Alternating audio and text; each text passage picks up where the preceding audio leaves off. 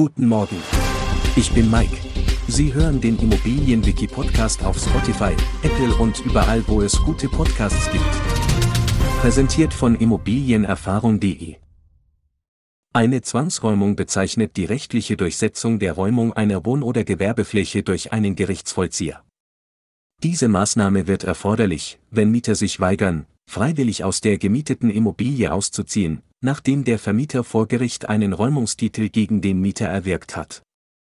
Die Zwangsräumung ist oft der letzte Schritt, den Vermieter ergreifen können, um Mieter, die sich trotz einer Räumungsklage weigern, aus ihrer Wohnung zu entfernen.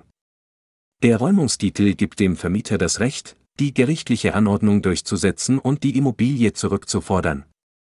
Es ist wichtig zu betonen, dass eine Zwangsräumung ein komplexer und rechtlich geregelter Prozess ist.